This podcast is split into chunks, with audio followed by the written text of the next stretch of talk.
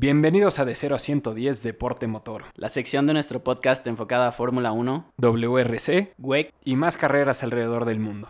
Con Charlie. y el enano.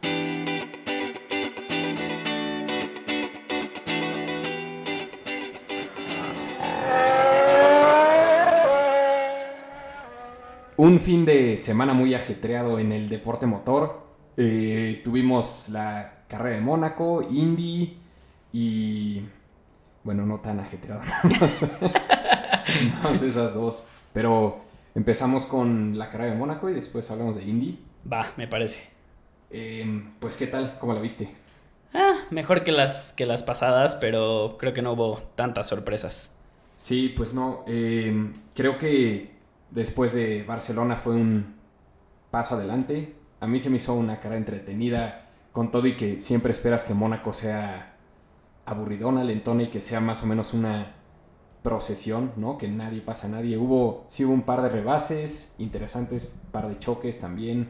Eso siempre lo esperas en Mónaco, ¿no? Uno Sí. que otro choque, uno que otro toque y así, pero, pero sí, como dices, nada de cambios de posiciones y así. Sí, casi hay un muerto también. Cerca de un gran accidente, sí. Sí, Checo casi atropella a uno de los Marshalls. Por si no la vieron, ahí subimos un video de esto en, en nuestro Twitter. Ahí búsquenlo. Pero bueno, pues creo que tenemos que empezar con... El homenaje a Nicky, ¿no? Ajá, exacto. Muchos de los coches con el nombre de Nicky. Agradecimientos a Nicky, había varios con el Danke, Nicky. Sí, Los cascos de la mayoría de los pilotos tenían algún, Sí. pues sí, como algo conmemorativo o algo para recordarlo y así. Ajá. Y todos traían en el paddock la, la famosísima gorra roja. Gorra roja. Sí, Toto Wolf es una persona horrible. y qué más, el Halo de los Mercedes también. Bueno, sí, Mercedes obviamente se fue al extremo, porque pues por obvias razones, ¿no? Sí. El, el halo del- de los coches y creo que también una de las estrellas, ¿no? Ya ves que la- como que la parte, la, la cubierta del motor tiene así muchas estrellitas en el Ah, Mercedes de ahorita y sí. creo que una era roja, si no estoy mal. Ah, ya. Entonces sí, el casco de Hamilton atrás decía Nicky Lauda, Sí, Y el de Betel también. el de Vettel igual. Sí, o sea, todo fue Nicky. Sí, todo, todo fue Nicky. De hecho, eh, lo enterraron hoy, miércoles, y lo enterraron en un mono de Ferrari. Órale. Sí, no sé si... A mí también me sorprendió. ya cuántos años sin trabajar en Ferrari, cuántos años... Take that, Mercedes. Sí. Pero bueno, sus dos campeonatos, dos de sus tres campeonatos fueron, Fueron con Ferrari. Ferrari. Sí. Estuvo muchísimo tiempo ahí, en, luego también de, eh, de asesor. Entonces, pues hace sentido. No sé si él lo pidió o su familia decidió que eso era lo correcto. Que le puso más lana a Ferrari para la propaganda. Buen marketing, Ferrari. no ganas el campeonato, pero te lo llevas a la tumba. I see what you're doing. Pues sí, y bueno, hablando de la carrera, Leclerc primero, ¿no? Sí, creo que la verdad fue un, un fin de semana para el olvido, ¿no? Para Leclerc. Y mala suerte, la verdad, porque pues es su... El, el gran premio en su casa, en su país, shalala, y pues le fue pésimo, la verdad. Sí, Creo que no tuvo, no tuvo una nota, no tuvo un pelito de suerte el pobre Nada. en todo el fin de semana. Literal, todo lo que pudo haber salido mal, salió mal. Salió mal. sí. Desde Ferrari en las cuales, Dios de mi vida, se me hace que... El oso, ¿no? Sí, tomaron consejos del equipo de McLaren de Indy. Inexplicable como... Teniendo un tiempo mediocre, decidieron ya no salir. Y luego de la carrera, bueno, no, después de la carrera, después de que Leclerc salió, pidió, ¿no? Leclerc otra se otra les vuelta. acercó y les dijo, oye, no tendríamos que salir otra vez, está muy apretado. Y le dijeron, no, creemos que ya es suficiente. Sí.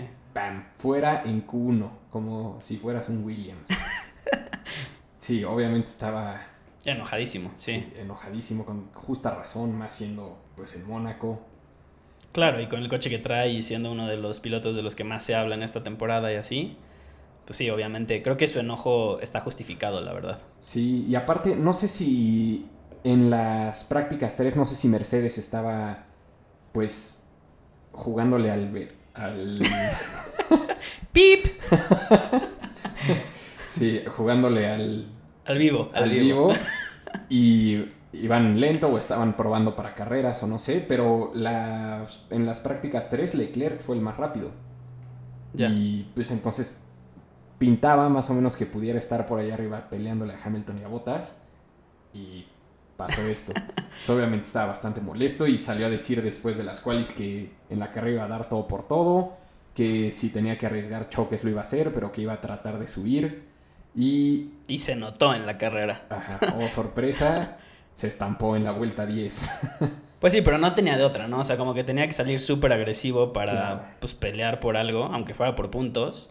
Y yo creo que agarró un poco de confianza después de que a la primera le salió contra Grosjean. Contra Grosjean. Bueno, y antes de eso a Norris lo pasó en el hairpin. Pero esa no estuvo pase. tan, o sea, estuvo muy bueno el pase, pero no estuvo tan arriesgado, Sí, ¿no? no Como estuvo que tan rifado, metió bien el coche y todo y listo. Sí, el- Pero la de Grosjean sí fue así como, con permiso, ahí te voy. literal que había una hoja de papel de cada lado contra el muro y contra la llanta de Grosjean. Sí, sí se aventó bastante loco, la verdad. Y la siguiente vuelta dijo, venga, de aquí soy, va otra igual. Exacto, contra Hul- Hulkenberg, ¿no? Ajá, Hulkenberg. Pero ahí no alcanzó a librar el muro, pegó la llanta derecha trasera y fue donde todo Sí, se vino para abajo, ¿no? Ajá, trompeó y Trompeó. pues yo creo que en ese toque ponchó la llanta. Y después el güey decidió ir a 100 por hora con la llanta deshecha y deshizo el piso de, de Sí, su coche. Ajá, exacto. Como que no le importó y sí, literal, deshizo el piso, salían cachos, la llanta... Emberrinchado, literal, frustrado. O sea, como que ya todo lo que venía cargando el fin de semana ahí lo sacó. Y el tipo decidió, pues sí, como dijimos, irse rapidísimo con la llanta hecha pedazos. Y pues sí, literal fueron las cuerdas de la llanta lo que fueron deshaciendo su coche, o sea, deshaciendo Sí. el piso del coche. Sí, acabó el piso rotísimo del lado, pues del lado derecho adelante de la llanta. Sí. Del lado izquierdo un poco dañado también, pero del lado derecho fue lo que de plano ya no. Y pues después de eso todavía le cambiaron la llanta y el, el güey preguntaba, le preguntaba a sus ingenieros si podía pisarle. Le dijeron, pues está dañado, pero creemos que sí puedes. Y después de que le dijeron esto, fue cuando se trompearon otros en la misma curva donde había chocado en Rascas. Que ahí se quedó atorado Checo y se quedó atorado. él y Ajá. sí. Y ya después de eso se ve que no iba, porque obviamente después de que entró... Que quién trompeó Russell, ¿no? Fue Russell y... O sea, Giovinazzi. Russell fue el que quedó ahí atravesado de plano. Sí, y Giovinazzi también. Creo que sí. Ajá. Creo que sí. Bueno, pues en esa y pues ya Charles para esto estaba hasta atrás Ujú. y ya, ni modo, pues retiró el coche. Para el olvido, la carrera, la verdad. Para Charles, obviamente. Sí. ¿Quién es más? Pues adelante ahí cuando pues todos los Marshalls entraron a limpiar la pista de todo el desmadre que había dejado este güey. Pues ahí obviamente todos pararon a cambiar las llantas, que esto fue en la vuelta 11. Sí. Entonces pasó Hamilton primero y puso llantas medias, que en realidad son las C4, o sea, las segundas más suaves que tienen en las de los cinco compuestos que tiene Pirelli. Y atrás de él pasó Bottas, que puso medias también, atrás del Verstappen y Vettel pusieron llantas duras. Y pues lo que quería hacer Mercedes era que entrara que entraran Hamilton y Bottas en la misma vuelta, entonces Bottas se quedó un poco rezagado, como dándole espacio a Hamilton para que les diera tiempo a los mecánicos de cambiar las llantas de Hamilton y que entrara él. Y pues en esto Verstappen se le pegó y entraron juntos a pits. Entonces a la hora de que salió Verstappen, que obviamente le trataron de cambiar los, las llantas rapidísimo, que saliera rápido, y pues ahí medio que hubo un roce con Bottas. eh, Y atrás se quedó Betel narrando todos los hechos, ¿no? Sí. literal, literal se puso a narrar Vettel. Yo creo que ya dijo este, el coche este año es una porquería, no va a llegar a nada. Probablemente después de que acabe esta temporada me van a correr de maranero, así que voy a ver si me dan chamba en, en el en F1 TV. Que Y también en esas, o sea, en ese tipo de situaciones, ¿a quién culpas? O sea, si yo fuera Verstappen, paro, me cambian las llantas, mi equipo me levanta la banderilla, pues pues aceleras, ¿no? en realidad el castigo fue Al a equipo. Red Bull por unsafe release. Sí, porque claro, pues, pues, ajá, porque tú no, tú no puedes estar volteando así. Más en Mónaco que los pits son muy chiquitos, o sea. está atascado de mecánicos, ahí no se veía nada. Obviamente no fue su culpa. Y pues, sí, o sea, te levantan la bandera y sales, o sea, adiós, ¿para qué me quedo aquí? ajá. Entonces, ahí, pues sí, salió. ¿Salió adelante o salió atrás de botas? Salió adelante, o sea, como que sale y entonces Así, no ahí, ve que claro. Botas está al ladito y, Y se lo, dan un pequeño a bump. Sí, lo manda al muro un poco. O sea, no estuvo tan. O sea, sí le da, pero no es así como súper, súper gandalla, creo Sí. yo. Pero no nos dejen a nosotros contárselos, que se los cuente Betel, que su audición para F1 TV el siguiente año. Aquí, escúchenlo.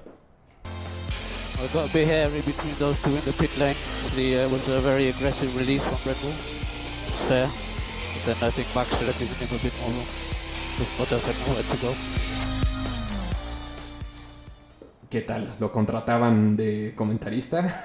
De lo mejor que hizo en la carrera, ¿no? Porque después de eso, pues ya se fue muy cómodo. Sí, pues después de eso ya resultó que le dieron una, una sanción a Verstappen, Verstappen. por unsafe release y la sanción fueron 5 segundos, que no era un drive-thru ni nada, eran si llegaba a pasar a pits otra vez, que era poco probable porque había puesto llantas duras, tenía que estar 5 segundos estacionado el coche antes de que los, sus pits o los ingenieros pudieran tocar el coche Y si no, te lo acumulan al final de la carrera, ¿no? Exacto, que fue lo que pasó. Entonces, lo que estuvo tratando de hacer Verstappen desde ese momento fue tratar de pasar a Hamilton, acomodar al lugar para poder conseguir un colchón de 5 segundos hacia él, o al segundo lugar, el que queda en segundo lugar.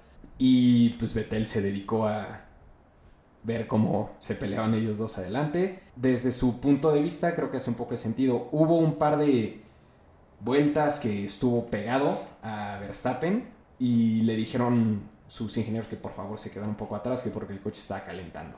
No dijeron la razón, ¿verdad? No. Está no. rarísimo, ¿no? Te acercas a los coches de adelante y se calienta tu coche, pero si vas atrás, todo bien. Sí, no sé si era. Se me hace que era por estar Tan cerca que el aire. o pisándole tanto Ajá. para quedarse, o sea, para poderle seguir el paso, Ya. para seguirles. Se me hace que iba por ahí, pero quién sabe, nunca mencionaron nada después de la carrera. Que yo creo que la estrategia de Verstappen en la carrera es el reflejo de lo que va a pasar el resto de la temporada, ¿no? O sea, como que van a estar los dos Mercedes y Verstappen siempre encima. Ya no creo que sea un Ferrari. Sí, Creo yo- que más bien, o sea, como que el, el coco de los Mercedes, que no sé qué tan, tan parejo vaya a ser, pero va a ser Verstappen, no, no un Ferrari. Sí. O sea, es el que en todas las carreras ha estado súper agresivo, compitiendo y tal, y pues sí, es el que va a estar ahí Sí. encima de ellos. Fuera de Bahrein. Así han sido, mano. Y bueno, pues ahora por culpa de esa sanción, Verstappen acabó en cuarto. Cuarto, Ni siquiera sí. se subió al podio y ya con eso perdió el tercer lugar. Sí, contra- sí, lo tiene, lo tiene Betel. Sí. Bueno, pues triste que tengamos que hablar de quién está en tercer lugar y así, pero bueno, pues la verdad, del lado de Botas, no sé, pero a mí se me hace que empieza a salir el Botas del año pasado, no que sea un mal piloto, pero pues sí un... Es muy buen tipo, ¿no? Y Ajá. como que nunca le va a estar peleando. Como, como en la antigua etapa de los Mercedes, cuando este Rosberg. Rosberg sí se veía un contendiente a, a Hamilton. Como que se ve que Bottas es súper buen, Sí, buen coequipero y sabe cuál es su lugar en el equipo. Y no sé, o sea, a menos que sea muy, muy claro que le puede quitar el campeonato a, a Hamilton, siempre va a estar como el second best. sí, y pues seis carreras, cuatro para Hamilton, dos para Botas. Sí. ¿Qué más? Pues más abajo, Gasly, yo creo que ya vimos que va a ser el resto de la temporada, que nadie se le puede acercar a él, porque pues ya sabemos que el best of the rest no se le acerca a los tres equipos de adelante, pero él tampoco se le puede acercar a los cinco pilotos de adelante. Entonces, literal está perdido ahí en El in-between. aburrido, entonces pues igual que en lo que ha pasado en otro par de carreras, paró por llantas suaves y se llevó la fastest lap Ya. parece que eso va a ser la historia de Gasly en Red Bull mientras dure, claro, porque Albon la está rompiendo. Albon lo está Mm. haciendo muy bien. La verdad ni siquiera parece rookie. Sí. De hecho, creo que los dos, ¿eh? Porque Fiat también lo hace bastante bien. Sí. Y en esta carrera en específico, los dos Toro Rosso terminaron pues mostrando que tienen potencial. Sí, y pues señal que el Honda, que Honda sí ya hizo un paso importante adelante, ¿no? En caballos y en confiabilidad. Está claro que el curse es Alonso, no hay más. Sí. sí, Alonso viendo esta carrera y también Indy desde la comodidad de su casa. pues, ¿qué más? Sí, Giovinazzi, como estábamos diciendo, ahí trompeó a Kubica en Rascas, ahí fue donde se, se atoraron, o fue a Russell, a- da igual, alguno de los Williams. Ajá. Y por eso a Giovinazzi le dieron una... Drive-through, ¿no? Ajá, que la verdad se me hizo un poco, pues, injusto, ¿no? Porque, pues, un accidente similar, el de Verstappen, no similar porque fue en pits y lo que sea, pero que haya sido ese 5 segundos y el otro un drive-through. Sí, claro. Si para, si a Verstappen le hubieran puesto un drive-through, adiós su carrera, Sí. ¿no? Que, pues, no sé si fue lo que pasó con Giovinazzi, porque a nadie le importa lo que pasa detrás del quinceavo, pero suponemos que algo así pasó con él. Kimi ahí peleándose con Stroll, se tocaron un par de veces. Stroll estuvo estorbando a todo mundo, ¿no? O sea, no solo a Kimi un par de veces, después también cuando ya los, los que iban en los primeros lugares alcanzaron al tráfico, detuvo a Botas como Sí. tres curvas o algo así. Sí, él, y pues como decías, Bota siendo un tipo tan amable, no se oyó nada del radio de él. Hubiera sido cualquier otro y hubieras visto The Finger ahí en, Sí. en la pista. Pues nada más escuchen a, a Kimi cómo, cómo se enojó con este brother.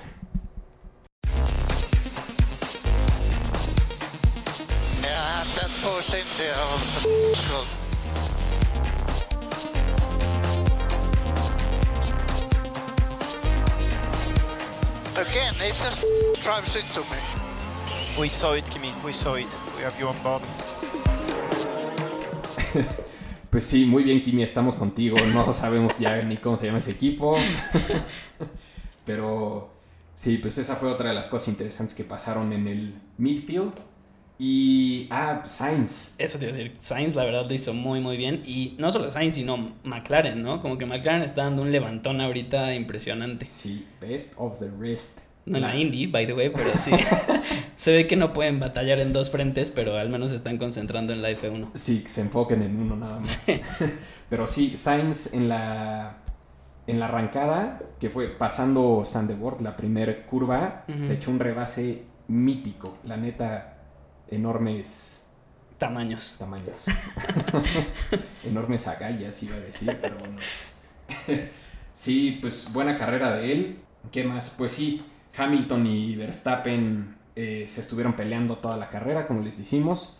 Verstappen lo estuvo tratando de pasar y No soy fan de Hamilton, pero creo que en esta carrera sí de quitarse el sombrero, ¿no? neta, O neta, sea, no, sí. aguantó las llantas 67 vueltas, traía las llantas deshechas, se pasó la mitad de la carrera peleándose con su, su equipo, así como diciéndole, güey, ¿por qué me dejaste afuera con estas llantas? Ya no traigo llantas. Y le decían, güey, aguanta, mantén el ritmo de los, de los coches de delante de ti, aguanta Verstappen atrás con toda la presión que te trae.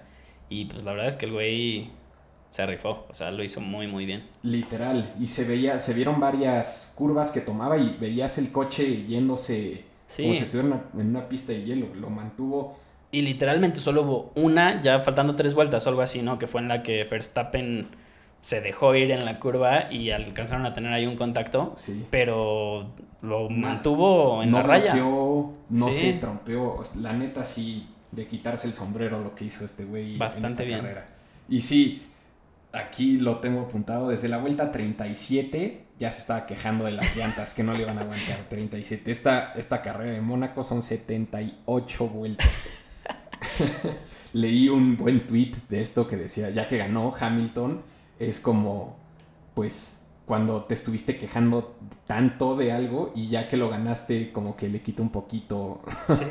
que la- no sé, no, no se notó que le haya dolido tanto, pero no sé si sus ingenieros... lo Pero sí llegó a decir, ¿no? Si ganamos va a ser un milagro, porque de plano el tipo ya no sabía cómo mantener el coche. Sí, y hasta, pues, faltando pocas vueltas, unas 10 vueltas o algo así, le dijeron a Verstappen que podía usar el Mode 7, que Sí. Pues se ve que es un... le da un poco más de caballos al motor de Honda, y después de eso el ingeniero de Hamilton le avisó, le avisó a él que pues ya tenía Mode 7 y pues escuchen cómo, cómo lo tomó Hamilton. Mode 7, when you're ready, Max. Mode 7, to the end. Verstappen has been given more power. You have overtake available. Oh, that's great news.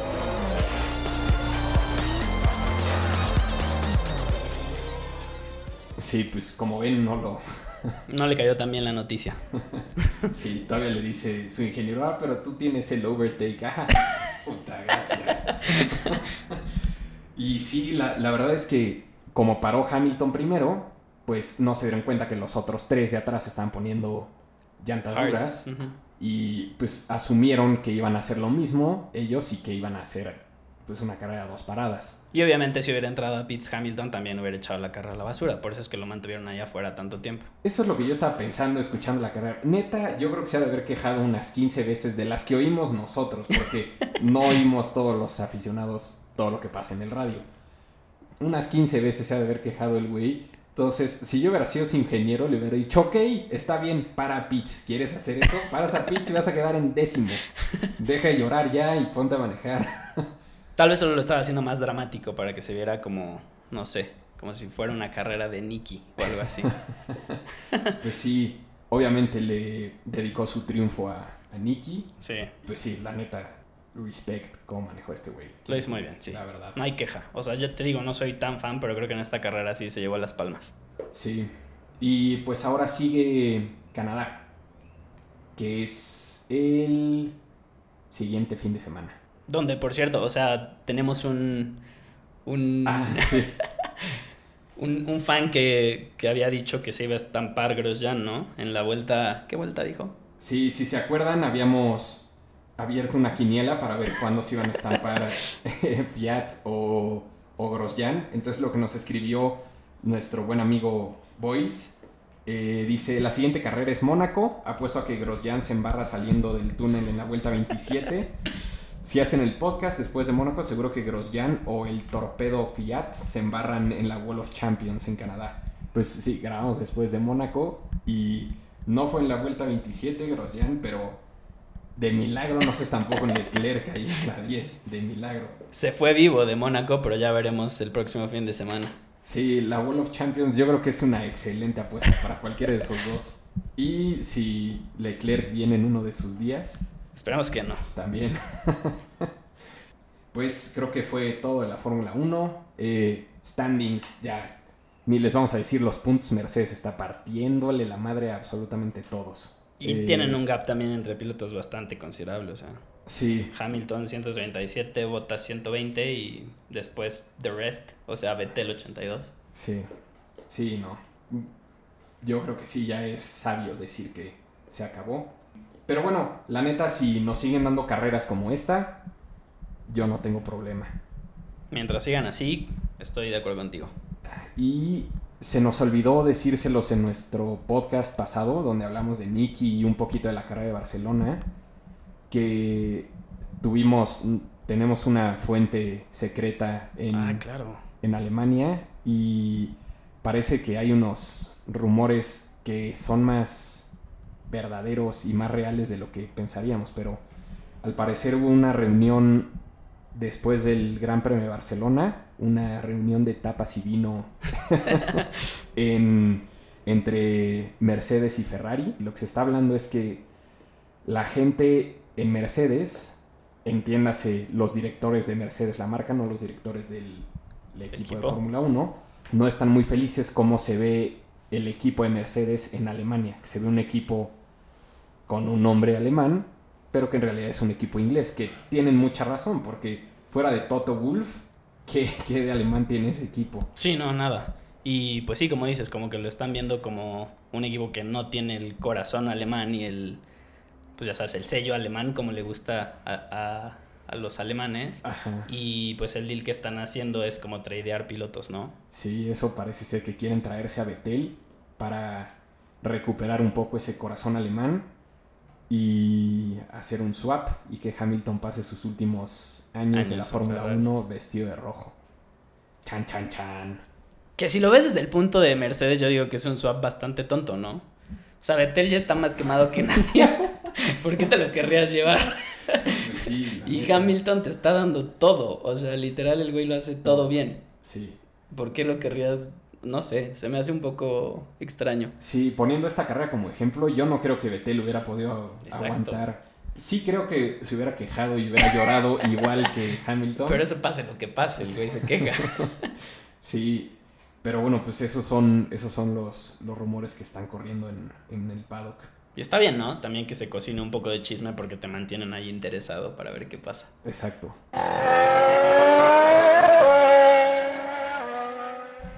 Bueno, y como saben, también tuvimos acción el domingo en, en Estados Unidos, en el Brickyard. Y pues se corrieron las 500 millas de Indianápolis. Como saben, McLaren hizo el oso de la vida, no calificó, no estuvo entre los 33 coches que compitieron. Y pues, ¿cómo la viste, Charlie? Estuvo, creo que la, la neta, la neta, yo no solía ser seguidor de Indy, pero después de esta carrera ya entiendo por qué tanta gente la sigue.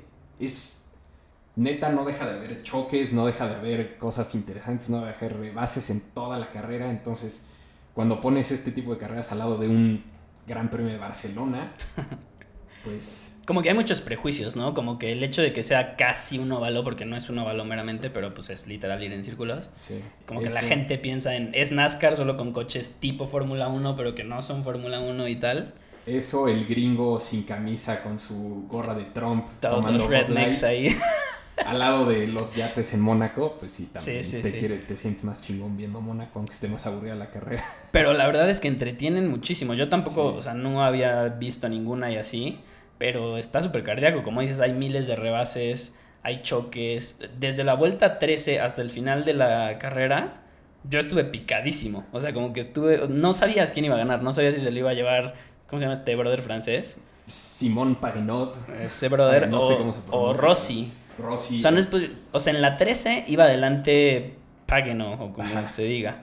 Y después en la 12 Rossi lo pasó. Después en la 11 volvió a pasar Pagano. Y después lo mantuvo un rato. sí. Y después creo que en la vuelta 3 Rossi vuelve a pasar. Y yo ahí dije, ya, se la llevó este güey. Faltando tres vueltas. Faltando ¿no? tres vueltas. Ajá. Y en la 2 Pagano lo vuelve a pasar. Sí. What the fuck, eso no pasa en la Fórmula 1 nunca. Y literal la última vuelta fue los dos peleándose, o sea, enseñándole el coche por todos lados. O sea, una vuelta más que hubiera habido y a lo mejor la gana Rossi. Y, o sea, ahorita solo hablamos de ellos dos, pero el que iba en tercer lugar, este Takuma Sato. Que Sato, tampoco lo dejabas de fuera. Sí. O sea, también estaba ahí encima todo el tiempo, las tres últimas vueltas. De hecho, antes, o sea, como en la vuelta 20 o algo así, creo que él iba como en sexto lugar y pasó a tres en una sola curva. O sea, fue así como ¡pum! Y ya se colocó en tercer lugar y ahí estuvo atrás de ellos todo el tiempo. Terminó en tercero, pero, pero la verdad, súper cerrado. Creo que se llevaban menos de medio segundo, digo, medio minuto entre primero y tercer lugar.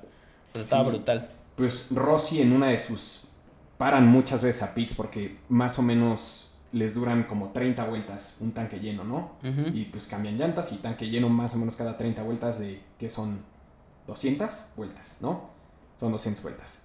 Pues en una de sus paradas Rossi, el, como que el güey que pone gasolina no pudo meter bien el, pues la manguera. Estuvo raro, porque como que sí la metía, pero no salía combustible. Entonces la metía, la sacaba, la metía, la sacaba y después se atoró. Como que de tanto intentar meter combustible se quedó atascado.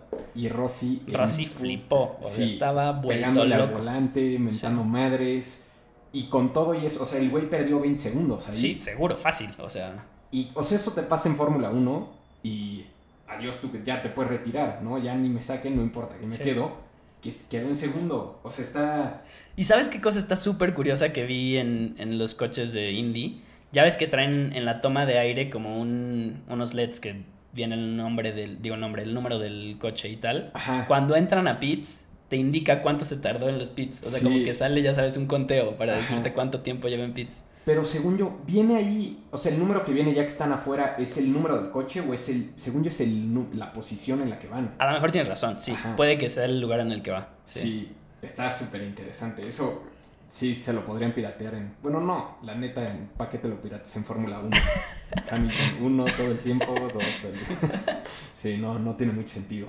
Pero una súper entretenida carrera. Y otra de las cosas curiosas que vi, no sé si pase muy seguido, pero entrando a pits, dos güeyes se embarraron. Sí. Separados en diferentes vueltas y todo. Uno de ellos, Mark Ericsson. El, el ex compañero de Leclerc De Leclerc, sí, ¿No? en, en Sauber. en Sauber, que este año pues está corriendo ahí en Indy. Y entrandito a pits, pues ya saben, vienen rápido y hay una línea pintada literal de donde a partir de esta línea ya tienes que ir a cierta velocidad. Entonces bloqueó ahí, se le bloquearon las cuatro llantas, se patinó y se fue contra el muro y se trompeó.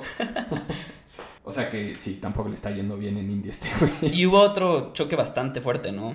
Sí. Que creo que también era un ex piloto de Fórmula 1. Ajá, Burdé. Bourdais. Que en la ahora extinta Champ Car, el güey era como el ícono, ganaba todo ahí. Y luego pasó a, en Fórmula 1, ¿con quién estuvo? Se me hace que estuvo con Toyota. y pff, pasó de largo. No sé si siquiera acabó una temporada, pero bueno, sí, sí, le fue muy mal y después de eso, pues siguió. No sé si desde ahí está en Indy o estuvo en otras madres antes, pero sí, ese choque de Burde estuvo. Estuvo bastante bueno. Como que tocaron ahí en la curva y luego él, no sé, como que se sube a la parte sucia de la pista y trompea. Y entonces, pues obviamente quemó un buen de llanta y salió así un buen de humo de, de las llantas. Y el tipo que venía atrás no ve por todo el humo y también va y se embarra con el muro. Pero lo más curioso es que al final los dos acaban en el pasto, o sea, bajando, pues sí, la curva. Y este quedan así en el pasto y el güey del otro coche se baja a reclamarle, pero yo dije, le va a partir la mandarina. O sea, se baja así con unas ganas de, güey, ¿qué te pasa? ¿Qué estás haciendo? De hecho, hasta como que le abre la, ya sabes, la careta del casco. Sí. Y quién sabe qué tanto le dijo. Seguro le dijo hasta de lo que se iba a morir. Sí. Y chocaron ellos dos y atrás de ellos, porque obviamente después hubo más humo de las llantas quemadas y dos güeyes atrás también se estamparon. Sí. Los demás lo alcanzaron a librar, pero hubo cuatro en total en ese choque.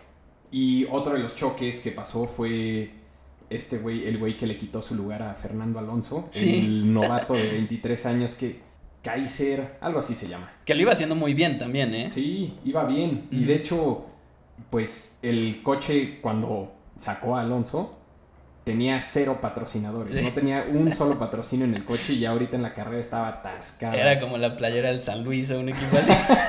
De León, porque era justo verde. Tenía hasta un patrocinio del River Plate en la nariz del coche. y así. Yo no me di cuenta de eso. Rarísimo. Sí, pues sí, la, la verdad muy recomendable esta carrera. El, si no tuvieron la oportunidad de verla este año, el siguiente año sin duda búsquenla. Pues creo que seguir este serial un poco más de cerca, ¿no? Aunque no sean las 500, estoy seguro que todas son cerca de emocionantes que esta. Y otra cosa interesante del resultado final del 1-2 que ya dijimos, de otra vez, como se dice en francés. Charlie, ¿Paguenot? Pagano y Rossi, es que había muchos rumores, porque este Pagano corre en el equipo, digamos que es como Ferrari de la Indy, Penske. que es Penske, exacto. Y el año pasado a Pagano le fue pésimo, creo que literal no ganó ninguna carrera. Entonces había muchos rumores de que iban a votar a este brother y iban a subir a Rossi a Penske. Entonces como que esta carrera no solo fue el, ya sabes, 1, 2, 3 de dos, Indy, tres, ajá. que es ganar el GT, Es ganar el GP, el GP, luego la pole y ganar y la carrera, la ¿no? carrera. Que es lo que... Seguro es algo muy poco común, ¿no? Seguramente. Porque, pues por lo que estamos leyendo antes, cualquiera de los primeros 20 que arrancan tiene una Posibilidad de ganar. posibilidad de ganarla. Ajá. Sí. O sea, no es muy común que gane el Wix Temple Position ni que gane el GP también. Y entonces al final, o sea, ya que gana, ya que gana Simón la carrera, Más fácil. este, entrevistan al, al chief de Penske y él dijo, no, este brother se queda con nosotros. Entonces fue doble pérdida para Rossi, o sea, porque todos los rumores decían, tú te vas a sentar en ese coche la temporada que entra y después de esto va a tener que aguantarse un rato más. Pues a ver qué pasa el siguiente año. Otra de las cosas curiosas fue que vendían, todavía estaban vendiendo cosas de Alonso con su número 66 y ya sabes, las gorras naranjas y todo eso. Y vi una foto del tráiler con todo esto y un letrero de 40% de descuento. Oye, y otra de las cosas que investigué ya así nada más para cerrar, ubicas que siempre les dan un vaso de leche, bueno, no un vaso, pero una garrafa de leche a los Sí, que ganan. al ganador, Y ajá. me dio curiosidad, la verdad yo no sabía por qué. Les ¿Por repito, qué? no éramos fanáticos. Pues investigué un poco y resulta que en los tiempos lejanos del Indy hubo un, un güey que fue campeón tres veces.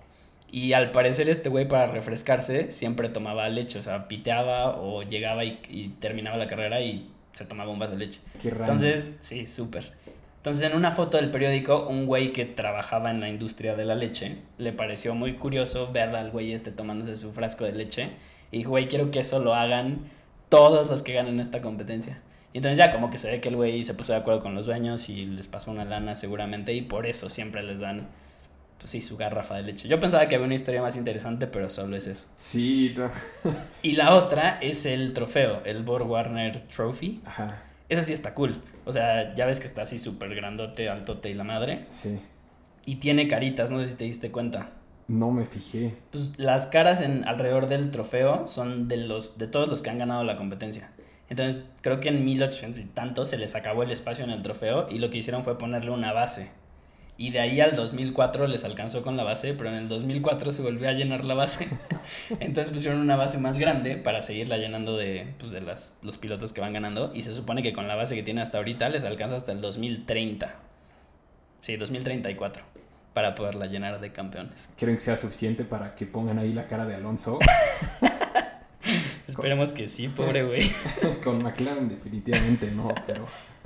Pues les dejamos un pequeño audio de el cierre de la carrera para que se den una idea de más o menos cómo, cómo acaban estas carreras y qué cardíacas son. Y pues a ver si les gusta para, para que la sigan el siguiente año. This is a 13 lap shootout. Let's go. Who's got it? Pagenaud gets a good run coming off turn four on Alexander Rossi. Honda versus Chevy on the front straight. Pagenaud goes to the outside. He might have it. Pagenaud's got the lead. Three to go. Oh, he pops out way early. Could that be the finish at the line? He's ahead. Three to go. Rossi makes it stick. Now it's Pagano's turn to hang on. Might happen going to three. Pagenaud had a great turn three last time. Simon Pagano takes the lead in the Indy 500 with one and a quarter laps to go. Wow. Coming to the white flag. He's got a nice gap, but he's got to hang on the rest of the lap.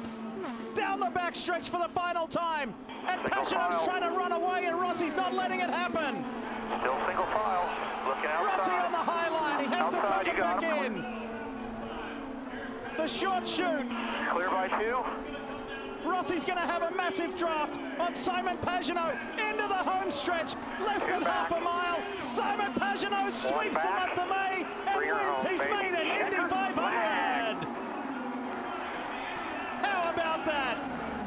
Pues eso fue todo por hoy. Mónaco, Indy, creo que fue un fin de semana entretenido para todos los aficionados al deporte motor y ojalá hayan disfrut- disfrutado este podcast. Sí. Síganos escuchando, por favor, manden preguntas y pues nada, sigan viendo la Fórmula 1.